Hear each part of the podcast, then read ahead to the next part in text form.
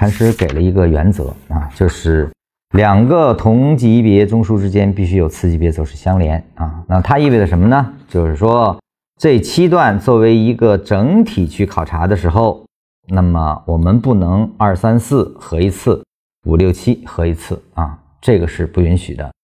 但是呢，在后面八九十出现之后，它也做了一个二三四合并、五六七合并和八九十合并啊。那么这个合并又是什么呢？实际上是把这每三个作为一组，生成了更高级别的一个组件，而后呢，这三个组件的重叠部分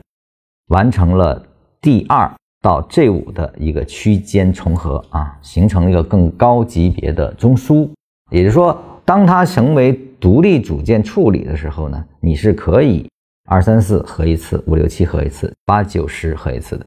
当如果我们只做 A 零到第七段的一个完整走势解读的时候，是不能二三四合完五六七再合，